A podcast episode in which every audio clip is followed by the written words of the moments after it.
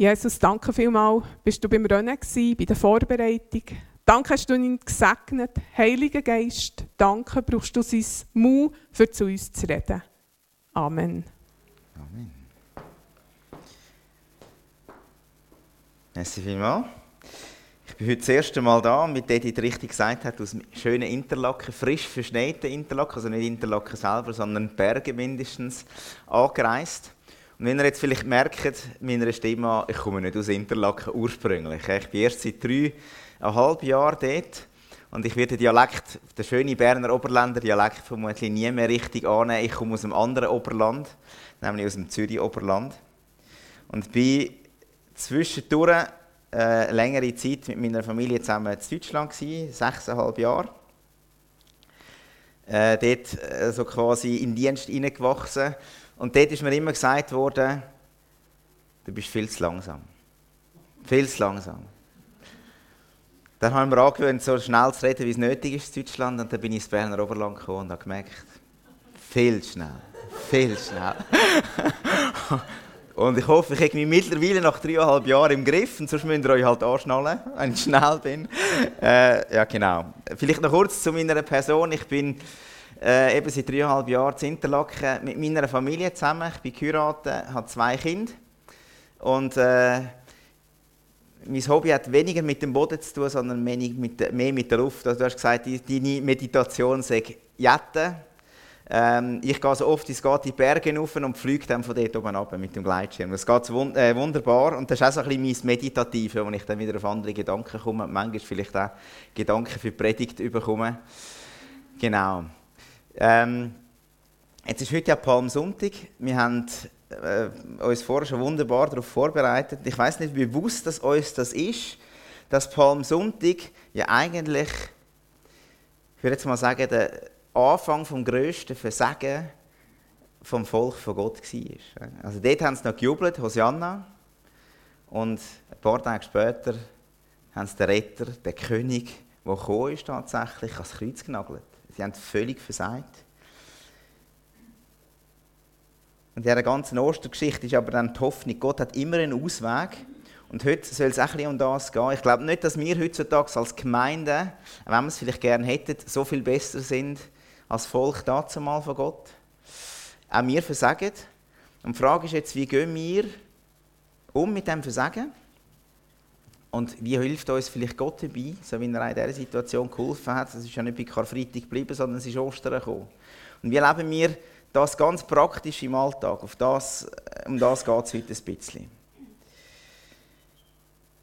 Ich fange auch mit einer Beispielgeschichte an. Also ich knüpfe gerade ein bisschen dort an. Nur ist die weniger aus dem Alltag, sondern vielleicht ein bisschen mehr aus der Gemeinde raus. Über viele Jahre hat eine Kinderstundenmitarbeiterin einen guten Dienst da. Kinder haben sie geliebt und sie hat Kind geliebt. Hingebungsvoll hat sie den Kind das Evangelium von Jesus Christus weitergegeben und Gott hat sie gebraucht, um viele Kinder entweder zum Glauben zu führen oder an ihrem Glauben an Jesus Christus zu festigen. Für viele Mütter ist sie durch ihre ruhige Art, durch ihr Zuhören eine gute Ratgeberin bei Schwierigkeiten und Problemen mit der Erziehung. Für viele Kinderstundenmitarbeiter ist sie das Vorbild schlechthin gewesen. Nicht nur wegen ihrer fachlichen Kompetenz, sondern vor allem auch wegen ihrer Einstellung zum Dienst. Wenn da nur nicht der eine Vorfall gewesen wäre.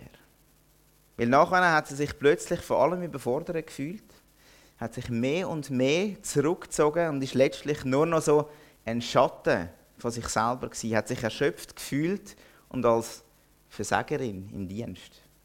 Vielleicht haben ihr auch schon von so Beispielen gehört oder haben sogar schon so Beispiele erlebt. Und wenn ich das Beispiel von dieser Kinderstundenmitarbeiterin erzähle, dann habe ich nicht eine bestimmte Person im Blick, sondern eigentlich jede, jede, die sich in der Gemeinde einbringt. Sagt das Pastoren, Jugendreferenten, Techniker, solche, die irgendwo im Hausdienst mitarbeiten, Küchenmitarbeiter, Hauskreisleiter, jeder. Jedem kann sein Dienst plötzlich über den Kopf auswachsen. Und dann findet er sich vielleicht wieder in einer ganz ähnlichen Situation wieder wie die Kinderstundenmitarbeiterin, die ich jetzt vorher gerade davon erzählt habe. wenn einem Sachen über den Kopf wachsen, dann fühlt man sich vielleicht erschöpft. Dann hat man vielleicht Angst zu versagen. Vielleicht ist man sogar schon längst zum Versager geworden. Neudeutsch redet man dann in dem, von diesem Zustand oft von einem Burnout. Der Begriff ist heutzutage also quasi in aller Munde. Und unabhängig aber davon, wie das man dem Zustand sagt, stellt sich, glaube ich, auch jeder christlichen Gemeinde die Frage, wie gehen wir damit um, wenn das bei uns in der Gemeinde, in Bezug auf den Dienst in der Gemeinde passiert. Aber ich glaube, jeder Christ sollte sich Fragen stellen, Fragen wie zum Beispiel, wie gehe ich damit um, wenn ich selber betroffen bin oder wenn jemand, Geschwister, die aus der Gemeinde von dem betroffen sind. Wie kann ich mich vielleicht vor dem schützen? Im heutigen Predigtext werden wir sehen, dass das Problem, wo wir heute vielleicht Burnout nennen, auf keinen Fall ein neues Problem ist. Schon der Prophet Elia im Alten Testament, der hat so ein Problem gehabt. Und ich glaube, von dem, wie Gott dazu mal mit diesem Problem umgegangen ist, können wir auch heute, sowohl als Gemeinde wie als Christen, einen Haufen lernen. So werden wir im heutigen Predigt sehen, was schon gesagt worden ist. Versagen und Erschöpfung im Dienst ist nicht Endstation im Dienst. Unser heutiger Predigtext steht im 1. Königebuch, wie es dort vorne auch steht. Kapitel 19 sind es Vers 1 bis 18. Und ich werde den Text lesen und dann werde ich ein bisschen etwas noch zum Umfeld sagen, weil ich glaube, das ist wichtig, dass wir das Umfeld ein bisschen kennen von dem Text, um den Text wirklich gut zu verstehen.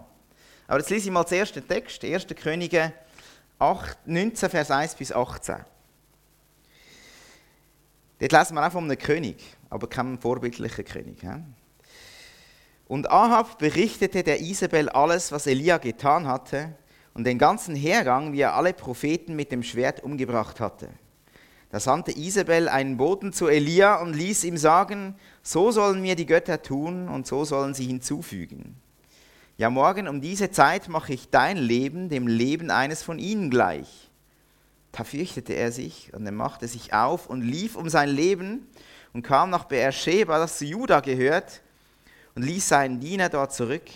Er selbst aber ging in die Wüste eine Tagesreise weit und kam und ließ sich unter einem einzelnen Ginsterstrauch nieder. Dann wünschte er sich sterben zu können und sagte, es ist genug. Nun Herr, nimm mein Leben hin, denn ich bin nicht besser als meine Väter. Da legte er sich nieder und schlief unter dem einen Ginsterstrauch ein. Und siehe da, ein Engel rührte ihn an und sprach zu ihm, steh auf iss.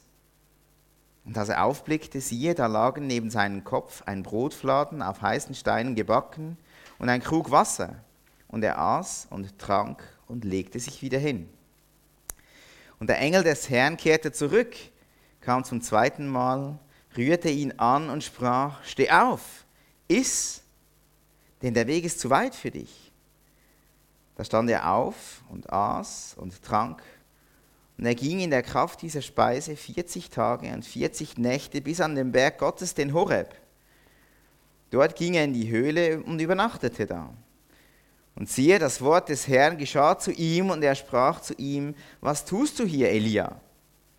Und er sagte, ich habe sehr geeifert für den Herrn, den Gott der Heerscharen. Deinen Bund haben die Söhne Israel verlassen und haben deine Altäre niedergerissen und deine Propheten mit dem Schwert umgebracht. Und ich allein bin übrig geblieben, ich allein, und nun trachten sie danach, auch mir das Leben zu nehmen. Da sprach er, geh hinaus und stell dich auf den Berg vor den Herrn. Und siehe, der Herr, und siehe, der Herr ging vorüber. Da kam ein Wind, groß und stark, der die Berge zerriss und die Felsen zerschmetterte vor dem Herrn her, aber der Herr war nicht in dem Wind. Und nach dem Wind ein Erdbeben, der Herr aber war nicht in dem Erdbeben und nach dem Erdbeben ein Feuer. Der Herr aber war nicht in dem Feuer. Und nach dem Feuer der Ton eines leisen Wehens.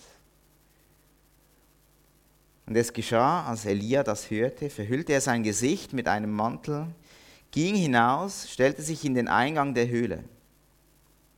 Und siehe, eine Stimme geschah zu ihm. Was tust du hier, Elia? Und er sagte, ich habe sehr geeifert für den Herrn, den Gott der Herrscharen. Deinen Bund haben die Söhne Israel verlassen, haben deine Altäre niedergerissen und deine Propheten mit dem Schwert umgebracht, und ich bin übrig geblieben, ich allein, und nun trachten sie danach, auch mir das Leben zu nehmen. Da sprach der Herr zu ihm, Geh, kehre auf deinem Weg zurück durch die Wüste und geh nach Damaskus, und wenn du dort angekommen bist, dann salbe Hazael zum König über Aram und Jehu, den Sohn des Nimshi, sollst du zum König über Israel salben. Und Elisa, den Sohn Schaffats von Abel Mehola, sollst du zum Propheten an deiner Stelle salben. Und es soll geschehen, wer dem Prophet Hazaelsen kommt, den wird Jehu töten, und wer dem Schwert Jehusen kommt, den wird Elisa töten. Aber ich habe 7000 in Israel übrig gelassen, alle die Knie, die sich nicht vor dem Baal gebeugt haben, und jeden Mund, der ihn nicht geküsst hat. Also wie bereits angedeutet, glaube ich, dass es wichtig ist, dass wir die Geschichte, die der Text umgibt, kennen, bevor wir uns überlegen, was der Text uns für heute sagen will. Und darum gebe ich ein paar Erklärungen dazu. Unser Text der findet zur Zeit vom teilten Königreich Israel statt. Erinnert euch vielleicht, nach dem König Salomo ist Israel, das grosse Reich Israel, aufgeteilt worden in zwei Reiche. In ein Nordreich Israel, in Rot eingefärbt und Südreich Juda, wo da oben blau eingefärbt ist. Der Ahab, der König, der da erwähnt wird, der ist von 874 vor Christus bis 853 vor Christus König im Nordreich. Alle seine Vorgänger in dem Nordreich sind alle zusammen Götzendiener Aber der Ahab, der hat es jetzt wirklich auf die Spitze getrieben. Der hat in Samaria, das ist die Hauptstadt von Israel, einen Baalstempel aufgebaut, eine Aschera-Statue aufgestellt.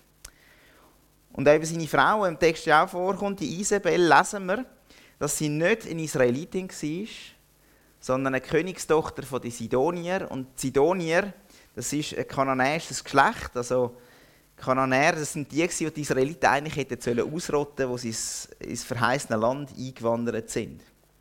Und über sie lesen wir, dass ihr Mann einerseits zum Götzendienst verführt hat und andererseits versucht hat, Propheten von Gott auszurotten.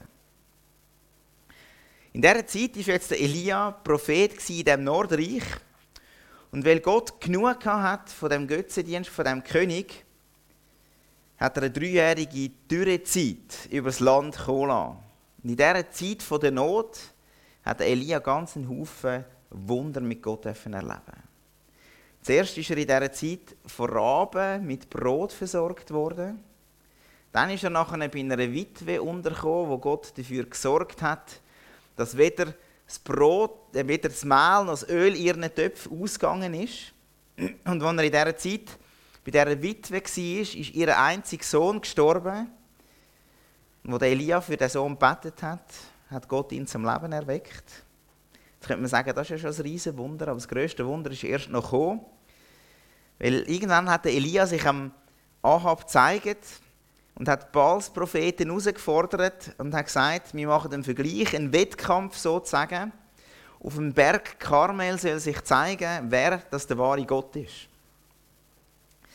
Er hat gesagt, wir bauen beide einen Altar, sowohl Baals Propheten wie auch ich. Wir alles vorbereiten. Und der Gott, der dann den Altar vom Himmel oben ab anzünden das ist der wahre Gott. Gesagt, getan. Sind sie ans Werk gegangen, zuerst Balspropheten, sie haben Stein aufgeschichtet, das Holz drauf gelegt, Stier verstückelt und darauf oben verteilt. Dann haben sie angefangen zu beten zu ihrem Gott, zu ihren Göttern. Haben angefangen umzutanzen. Da wie verrückt, haben sich geritzt. Steht mal Brauch unter denen. Aber es ist nichts passiert. Dann hat Elia angefangen, Stein aufgeschichtet, Holz drauf gelegt, Stier drauf oben, aufs Holz aufgelegt. Als alles parat war, hat er Wasser genommen, hat den Altar übergossen, bis alles unter Wasser gestanden ist dort. Unwahrscheinlich, dass das jemals könnte brennen. Dann hat er gebetet und Gott hat Feuer regnen vom Himmel oben runter, wo alles verzehrt hat. Das Fleisch weg, das Holz weg, die Steine weg, alles weg. Auf das aber hat Elia die 450 Baalspropheten geschlachtet, steht in der Bibel, wortwörtlich im Hebräischen. Tönt ein bisschen brutal, aber die Todesstrafe ist eigentlich die gerechte Strafe für Götzendienst. Das vergessen wir manchmal. Nachher prophezeit der Elia, nach all diesen Ereignissen, prophezeit dann der Elia am Ahab, so jetzt wird es wieder regnen. Die drei Jahre sind vorbei. Gewesen. Und seit dem Fahren mit dem Wagen nach Jezreel, also vom Berg Karmel nach Jezreel, sind etwa 30 Kilometer. Gewesen. Ich habe das hier eingezeichnet. Der Berg Karmel ist nicht ein Berg, sondern eine Bergkette, darum ist das Kreis oval, nicht rund. Ähm, wisst ihr nicht genau, wo das war auf dem Karmel oben? Auf Israel sind etwa 30 Kilometer. Ja. Israel ist dort, wo viel Spitzen ist. Und Gott hat Melia nach all dem Kraft gegeben, um den Weg dann schneller zurückzulegen zu Fuß als der König mit dem Wagen. All die Wunder sind gerade passiert und das ist genau der Moment, wo jetzt unser Text einsetzt. Und ich glaube, es ist sehr wichtig zu erkennen, am Anfang von unserem Text ist der Elia ein echter Glaubensheld. Er hat die ganze Zeit voll auf Gott geschaut, er hat auf Gott vertraut und er ist nie enttäuscht worden. Im, Gegen Im Gegenteil, Gott hat ihn in dieser Zeit Wunder gesehen und hat sich nicht zuletzt an seinem Dienst offenbart. Was für ein vollmächtiger Diener von Gott müsste man in diesem Moment sagen. Und jetzt kommt das eine Ereignis, der Ahab, der ja bei diesen ganzen Ereignissen dort auf dem Karmel oben dabei war, der kommt heim seiner Frau, die nicht dabei war, und erzählt ihr, was passiert ist. Und schließlich sind das ihre Propheten, die dort über die Klinge gesprungen sind, im wahrsten Sinn vom Wort. Und jetzt ist die natürlich nicht wirklich amused gewesen und hat Elia droht, in 24 Stunden, in einem Tag, wird es dir gleich gehen wie diesen Propheten, du wirst tot sein. Und jetzt wollen wir doch eigentlich als Leser erwarten, dass dich der Elia in dieser Situation nicht einschüchtern lässt. Weil schließlich hat er ja keinen Grund dazu. Er hat eigentlich mehr als je voran einen Grund dazu, auf den Gott zu vertrauen. Aber offensichtlich ist die Drohung von der Isabel der Tropfen, der eine Tropfen, was fast zum Überlaufen bringt. Er hat Angst, er rennt sein Leben, und zwar nach Beersheba, wo in Juda liegt. Ich habe das auch eingezeichnet da vorne. Das tönt so einfach, das ist in einem Satz gesagt, aber es war eine ziemliche Strecke. Und man sieht auch, was er gemacht hat. Oder? Er ist eigentlich vom einen Königreich ins andere geflohen. Er hat sich im Einflussgebiet von dieser Königin entzogen. Er ist nachher dort nicht geblieben, sondern eine Tagesreise in die Wüste hinein, wo wissen wir nicht genau. Und hat dann zu Gott gesagt, er will doch sterben. Und als Grund gibt er die Erkenntnis an, die Erkenntnis, dass er ja auch nicht besser sei wie seine Väter. Die Reaktion die hat Zeug von einem Burnout, wenn nicht sogar von einer Depression. Und ich glaube, wir sollten uns mal ein paar Gedanken machen, wie es so weit hat kommen konnte, dass das passiert ist. Wenn ich mir Gedanken mache aufgrund des Textes, dann fällt mir als erstes auf, dass der Elia sowohl körperlich wie auch seelisch vermutlich sehr übermüdet war. Zuerst die Auseinandersetzung mit den Balspropheten vom Karmel, dann der Lauf 30 Kilometer nach Jezreel. Das sind alles Sachen, die ihn sehr stark beansprucht haben. Und die nächsten Vers, die zeigen das dann auch. Weil er hat vor allem eins gebraucht, er hat vor allem Ruhe gebraucht. Übermüdung beeinträchtigt das Urteilsvermögen. Das war eben Elia der Fall. Das werden wir später dann auch noch sehen. Wir sollten also dafür sorgen, dass die Diener in der Gemeinde nicht übermüdet. Jeder selber sollte für sich sorgen, dass er nicht übermüdet. Jetzt müssen wir aber aufpassen, weil dafür sorgen, dass man nicht übermüdet, bedeutet nicht, keinen Dienst tun. Das wäre dann das andere Extrem. Nein, die Bibel weiss nichts von Mitgliedern der Gemeinde, die nicht dienen. Jedes Glied in der Gemeinde von Gott ist auch ein Diener von Gott. Und darum geht ja der Text auch uns alle an. Wir können nicht sagen, ja, das war der Elia, der steht so ein Diener von Gott. Wir sind auch Diener von Gott. Aber wir sollen uns vor Übermüdung hüten. Und das ist manchmal einfacher gesagt wie gemacht. Oder? Wie können wir das? Und ich glaube, das einfachste Prinzip in der Gemeinde, das hilft, ist, dass eben alle dienen. dass jeder dient. Weil dann bleibt nicht ein Haufen an ein paar wenigen hängen. Das heißt aber, glaube ich, auch, dass wir die Augen offen haben und erkennen, wenn jemand müde ist und überfordert ist. Wie gehen wir damit um, wenn wir erkennen, dass jemand müde oder überfordert ist? Oder vielleicht versagt hat? Ich glaube, gerade in solchen Situationen sind wir herausgefordert, nicht irgendwie mit dem Finger auf Leute zu zeigen oder vielleicht einfach nur mahnen, mit dem Finger rumzufuchteln, sondern eben einander gegenseitig unter die Arme zu greifen. Ich glaube, das ist, was der Paulus meint, wenn er Galater schreibt, einer trage des anderen Lasten, so werdet ihr das Gesetz Christi erfüllen. Das kann man machen, indem man selber Hilfe anbietet, vielleicht manchmal indem man Hilfe vermittelt. Es bedeutet aber auf der anderen Seite auch, dass man parat ist, Hilfe anzunehmen. Anfragen von anderen ernst zu nehmen.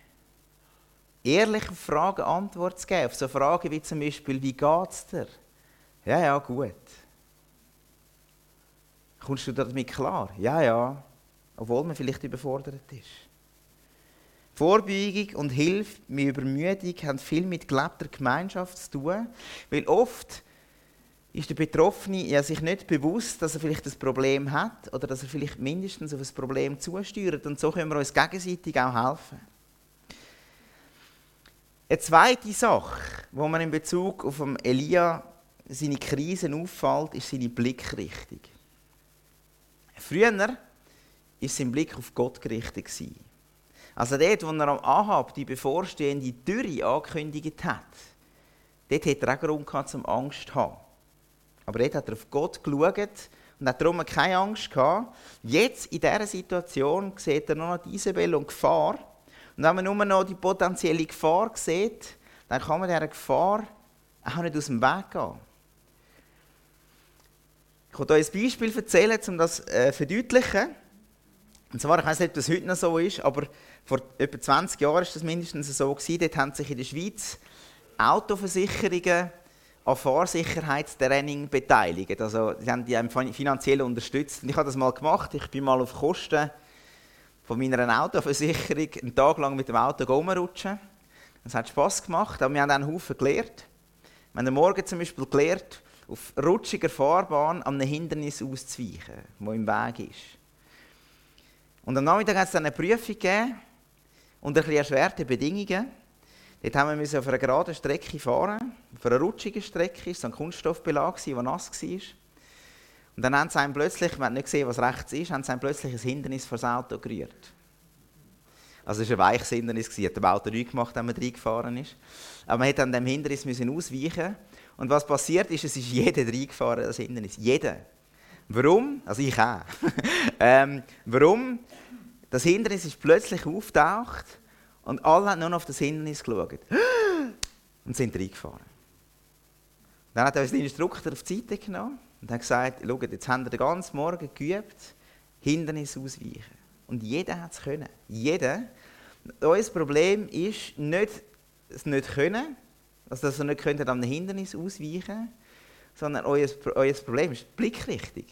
Äh, ihr schaut nur auf das Hindernis. Ihr müsst auf den Weg neben dem Hindernis schauen. Dann habt ihr eine Chance, am Hindernis vorbei kommen. Und dort ist mir das bewusst worden, okay, ja, wenn ich auf das Hindernis schaue, dann fahre ich logischerweise rein. Wenn ich auch daran vorbeikomme, muss ich auf den freien Weg neben dem Hindernis schauen. Und ich glaube, als Christ ist es auch so. Wir sollten nicht auf die Hindernisse schauen, die sich vor uns auftürmen, egal wie groß und wie gefährlich sich die Hindernisse vielleicht aussehen sondern wir sollten auf den freien Weg neben dem Hindernis schauen, auf unseren Herr, der mächtig ist und verheißen hat, dass er jeden Tag bei uns ist und wo jedes Hindernis für uns kann überwinden kann. Bei ihm ist Rettung aus jeder Not zu finden. Und die Frage ist jetzt, wie schaffen wir das?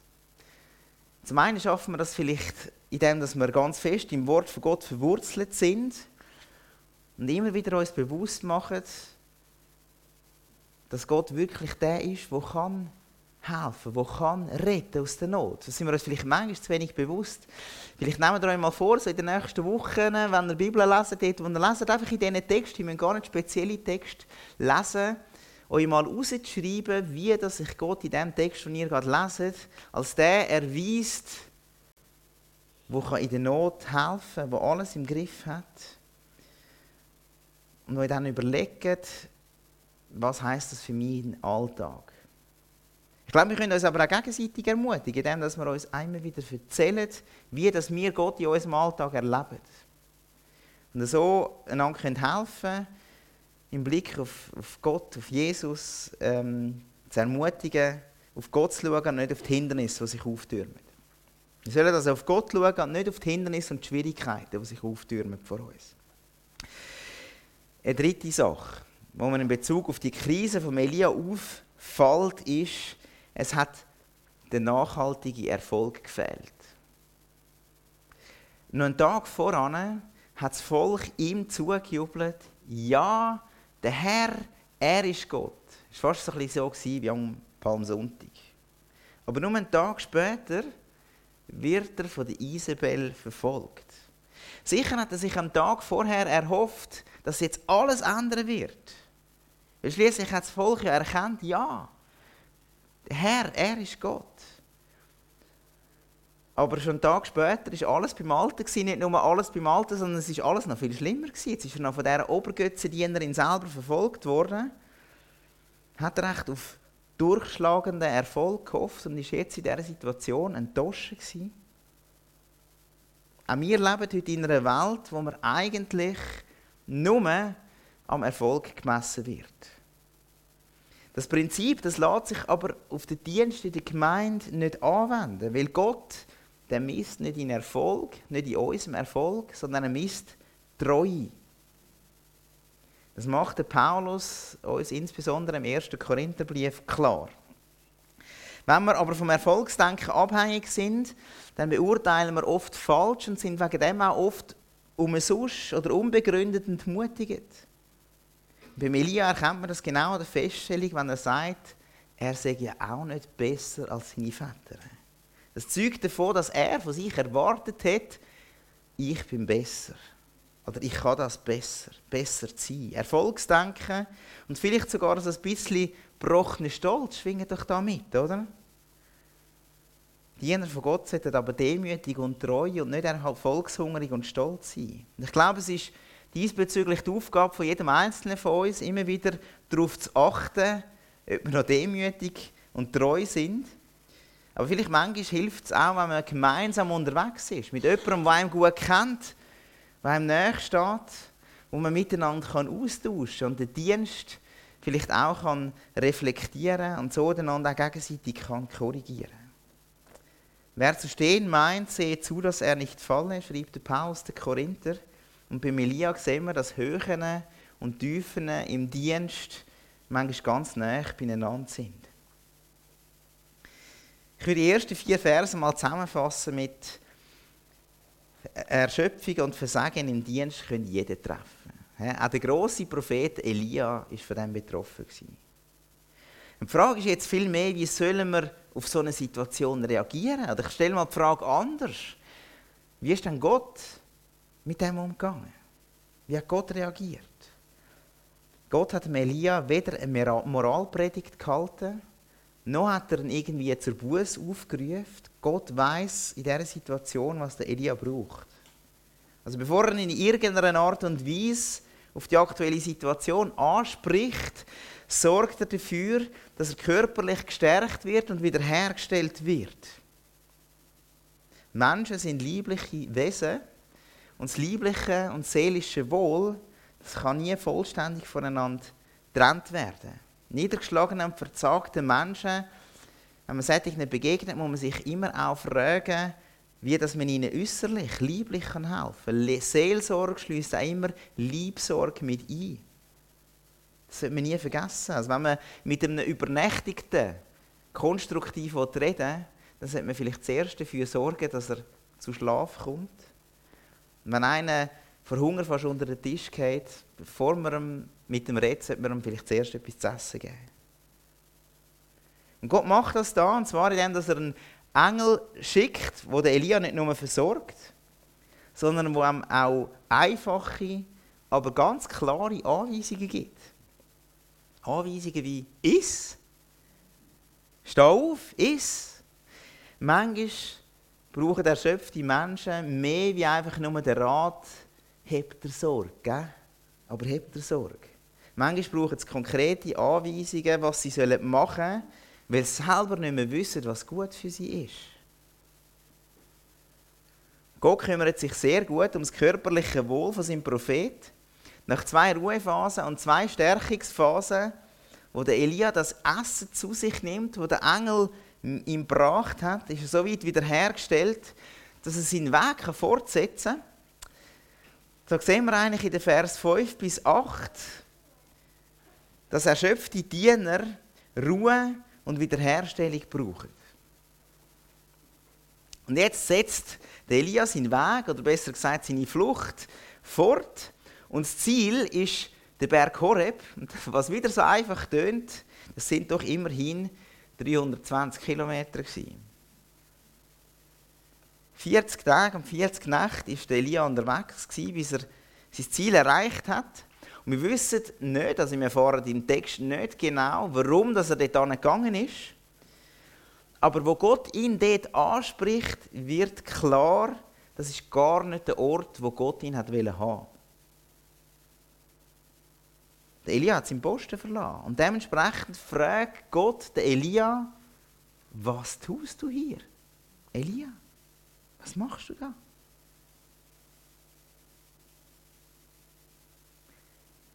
Also wenn der Elia am richtigen Platz wäre, müsste Gott ihm die Frage ja nicht stellen. Aber wiederum fällt auf, obwohl der Elia am falschen Platz ist, obwohl er den Ort verlassen hat, wo Gott ihn hat wollen haben, er hat seinen Posten verlassen, obwohl er letztlich versagt hat, trotz allem macht Gott am Elia keine Vorwürfe. Er hebt ihm keine Moralpredigt, er ruft ihn nicht zur Buß auf, nein, er stellt ihm eine einfache Frage. Was tust du hier? Elia, was machst du da?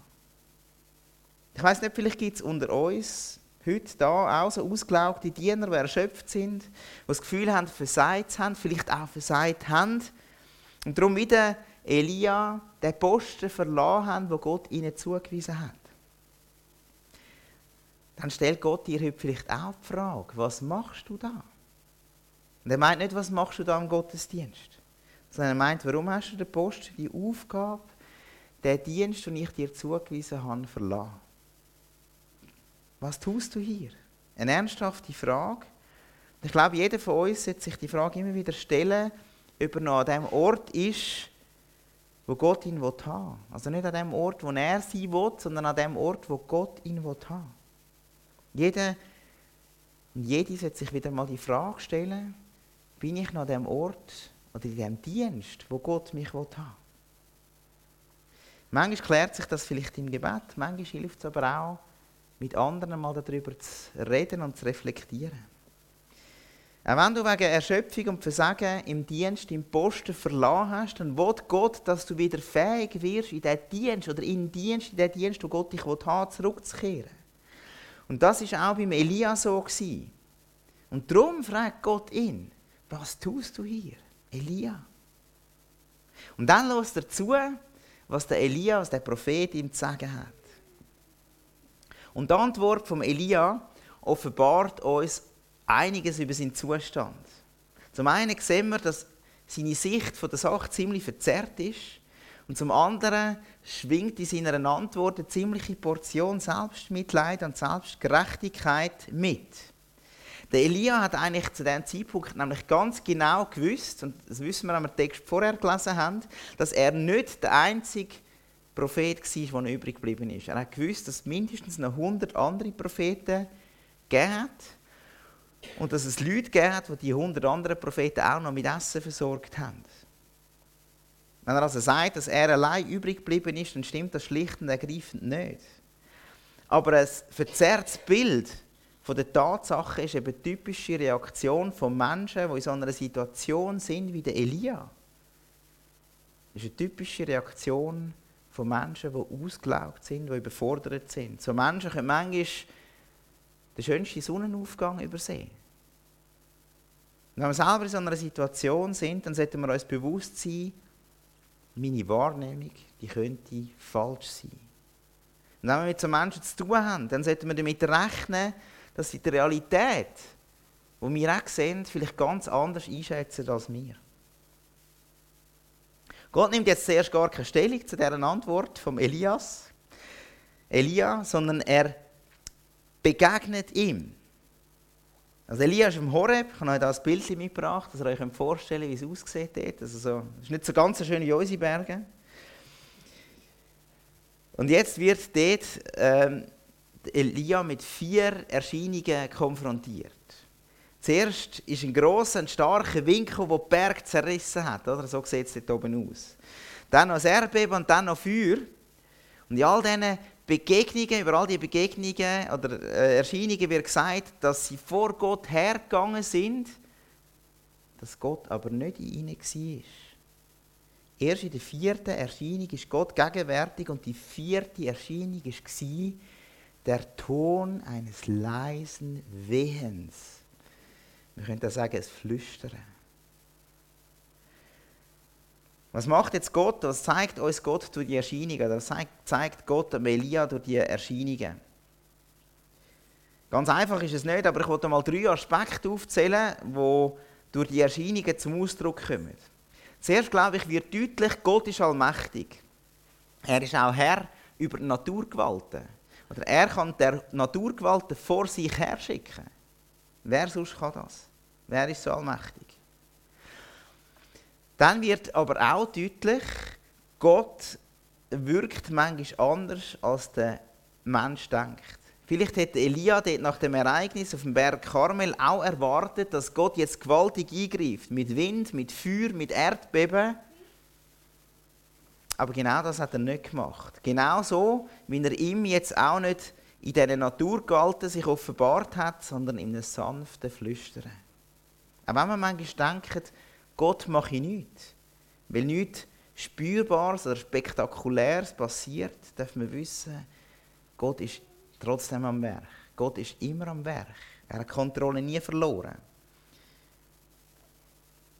Es wird aber auch deutlich, Gott ist gnädig, weil Wind, Sturm, Feuer, Erdbeben, das steht im Alten Testament für gerichtbringende Macht. Gott erscheint am Elia in dieser Situation aber nicht zum Gericht, sondern gnädig, in einem sanften Flüstern, so dass der Elia sich getraut, sich dem Gott zu nähern. Und wo der Elia sich Gott nähert, kommt er wieder die gleiche Frage gestellt über wie schon mal. Was tust du hier, Elia? Gott gibt dem Elia nochmal Gelegenheit, seine Not zum Ausdruck zu bringen, weil er weiß, dass es hilft, wenn ein Mensch über seine Not kann reden kann. Wenn er seiner Not kann Ausdruck verleihen kann. Wenn wir Menschen kennen, die in Not sind, die ausgelaugt sind, geben wir ihnen die Möglichkeit, in unserer hektischen Zeit über ihre Not zu reden. Lassen wir ihnen zu wenn wir selber in dieser Situation sind, dass wir ausgelaugt sind, dass wir vielleicht versagt haben, sind wir dann parat, über das zu reden. Führen wir ausgelaugte, gescheiterte Diener zu einer Begegnung mit Gott. Indem dass wir uns in sie investieren, indem dass wir mit ihnen beten, indem dass wir vielleicht mit ihnen Bibel lesen, mit ihnen über ihre Erschöpfung, über ihr Scheitern reden. Wenn wir selber erschöpft sind, suchen wir dann Begegnung mit Gott. Indem dass wir Gott suchen, indem dass wir, wenn wir es vielleicht selber nicht mehr schaffen, andere bitten, uns dabei zu helfen, Gott zu begegnen. Indem dass wir mit jemandem, mit einem Seelsorger zum Beispiel, über unsere Erschöpfung und über unser Versagen reden. Bei Elia fällt mir auf, er ist zwar von seinem Auftrag davon gerannt, weil er Angst hatte, aber nicht von Gott. So wird in den Vers 8b bis 14 deutlich, wiederhergestellte Diener brauchen eine Begegnung mit Gott. Und im letzten Textabschnitt jetzt redet Gott zum Elia. Erst im letzten Abschnitt redet Gott. Und anders als man es vielleicht erwarten würde, hebt er ihm immer noch keine Moralpredigt, sondern er gibt ihm einen neuen, einen klaren Auftrag. Gang auf dem Weg zurück wo du hergekommen bist und mach selbst dieses und jenes. Wie ist denn das jetzt? Nimmt Gott dann die Schwierigkeiten, die Herausforderungen, die Elia vorher formuliert hat, gar nicht ernst? Doch. Aber er hat ja den Elia bereits wieder körperlich wiederhergestellt. Und er hat ihm in der Begegnung mit ihm gezeigt, dass er ein allmächtiger Gott ist, der den Menschen gnädig begegnet und manchmal vielleicht anders am Wirken ist, als wir Menschen uns das vorstellen. Und unter diesen Bedingungen ist es eben am besten, wenn ein Diener von Gott an dem Ort ist, wo Gott ihn haben will und dort dabei den Blick auf Gott gerichtet hat. Gott ruft also seinen Mitarbeiter, der ermüdet war und versagt hat, wieder zurück in den Dienst. Aber er macht nicht nur das, sondern er korrigiert jetzt auch noch seine Wahrnehmung. Jetzt wird deutlich, Elia war ja gar nicht allein. Da hat es noch 7000 andere gegeben, die die Götzen auch nicht angebetet haben. Und so sehen wir, was in der Begegnung mit Gott passiert. In der Begegnung mit Gott werden Erschöpfte und Versager neu auf ihren Dienst ausgerichtet und ihre Wahrnehmung wird korrigiert. Dienst gehört zum Kern und zum Wesen in der Gemeinde. Und überall, was Dienst dient wird, in der Gemeinde auch, wird es immer wieder Erschöpfung geben, es wird Versagen geben, es wird Sachen geben, die nicht gut laufen, die uns unangenehm sind. Ich wünsche uns, ich wünsche euch als Gemeinde, jedem Einzelnen, dass es uns gelingt, gut mit Erschöpfungszuständen oder mit so Situationen umzugehen. So wie es Gott bei seinem Prophet gemacht hat. Nicht zuerst irgendwie mit dem Zeigefinger rumzufuchteln oder mit dem Finger auf andere zu zeigen, sondern einander gegenseitig unterstützend unter den Arm zu greifen. Ich habe mal zum Schluss versucht, die Predigt in einem Satz zusammenzufassen. Vor Versagen und Erschöpfung im Dienst ist niemand gefeit. Und so Menschen brauchen zuerst Ruhe und Wiederherstellung und dann in erster Linie eine Begegnung mit dem Gott, mit unserem gnädigen Gott, der ihre Ausrichtung und Wahrnehmung korrigieren kann. Und unsere Aufgabe dabei ist, uns gegenseitig dabei zu unterstützen. Das heisst auch, sich unterstützen zu lassen, wenn man selber betroffen ist. Und dabei wünsche ich uns allen Gottes Segen. Amen.